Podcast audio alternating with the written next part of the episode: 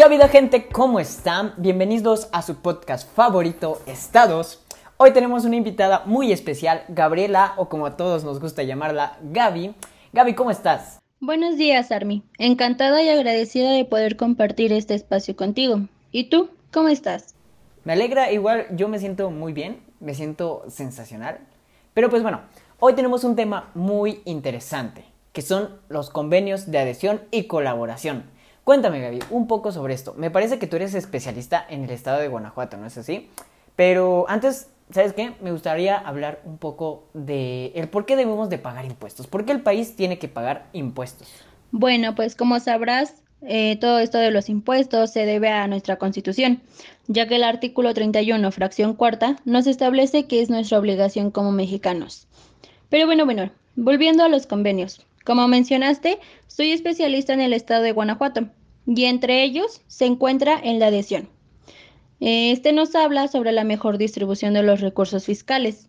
Sin embargo, ha tenido varias modificaciones tomando como base el convenio de 1979. Aquí puedo destacar que se han dejado de expedir pasaportes provisionales.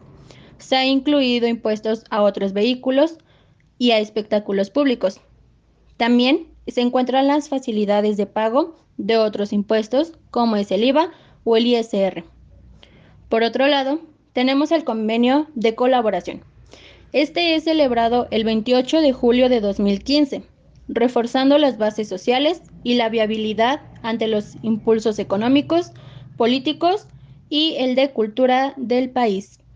Entre sus modificaciones, puedo mencionarte el de operaciones administrativas en las riberas, el de los contratistas en obra pública, la ilegalidad de mercancía y el fortalecimiento de las recontrataciones. Muy interesante todo, Gaby. De hecho, me parece que en los estados existen distintos impuestos locales, ¿no? Háblame un poco de estos impuestos en Guanajuato. Por supuesto. Mira, los impuestos que se destacan en este estado son los que se encuentran eh, sobre nómina. Estos se dan entre los empleados al Estado por objeto de transacciones. Claro, hay que contemplar el sueldo y las prestaciones. También se encuentra el impuesto sobre patrimonio, que es similar. El otro es sobre obra. Este tiene un gravamen del 8%. Y los impuestos sobre producción, consumo y distribución, en los cuales se aplican los impuestos más comunes, como es el IVA o el IEPS. Es realmente interesante todo lo que nos has contado, Gaby. De hecho, en el estado de Colima igualmente tienen un convenio de colaboración en el que se considera pues varios aspectos bastante similares, ¿no? Porque pues en este también permite coordinarse, colaborar en los ingresos federales y pues materia fiscal. Más o menos eh, pues en impuestos de IVA, ISR, IEPS, ISAN, multas, créditos fiscales, este, federales, perdón. Pero pues de hecho en materia de IVA y ISR la entidad pues tiene varias obligaciones, ¿no? Como son eh, vigilar que se cumplan estas obligaciones, estos impuestos y pues su correcta determinación y comprobar que pues funcionen correctamente, ¿no? Pero pues igualmente creo que una parte importante de este convenio es la manera en que percibirá los incentivos pues el Estado de Colima, ¿no? Por decir, el IVA, el ISR, sus accesorios, cuando el dictamen fiscal haya omisiones, créditos fiscales, el ISAN, recargos, demás, Colima puede percibir el 100% de estos montos. Sin embargo, esto no siempre es así, porque en casos como cuando los contribuyentes corrijan su situación fiscal, solamente podrán recibir el 50% y el otro 50% pues se lo va a tener que enviar a la federación.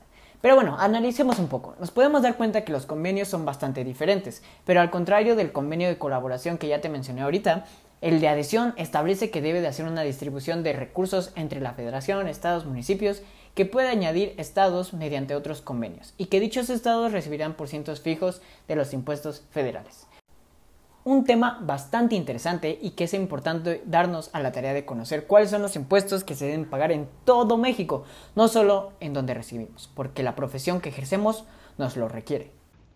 En efecto, Armi, este tema fue muy interesante, además de que, como hemos estado comentando a lo largo de este episodio, podemos destacar que la mayoría de los impuestos se asemejan, además de que tienen un fin en común, como es eh, la distribución, es decir, lo que se manda a la federación y el porcentaje que es percibido.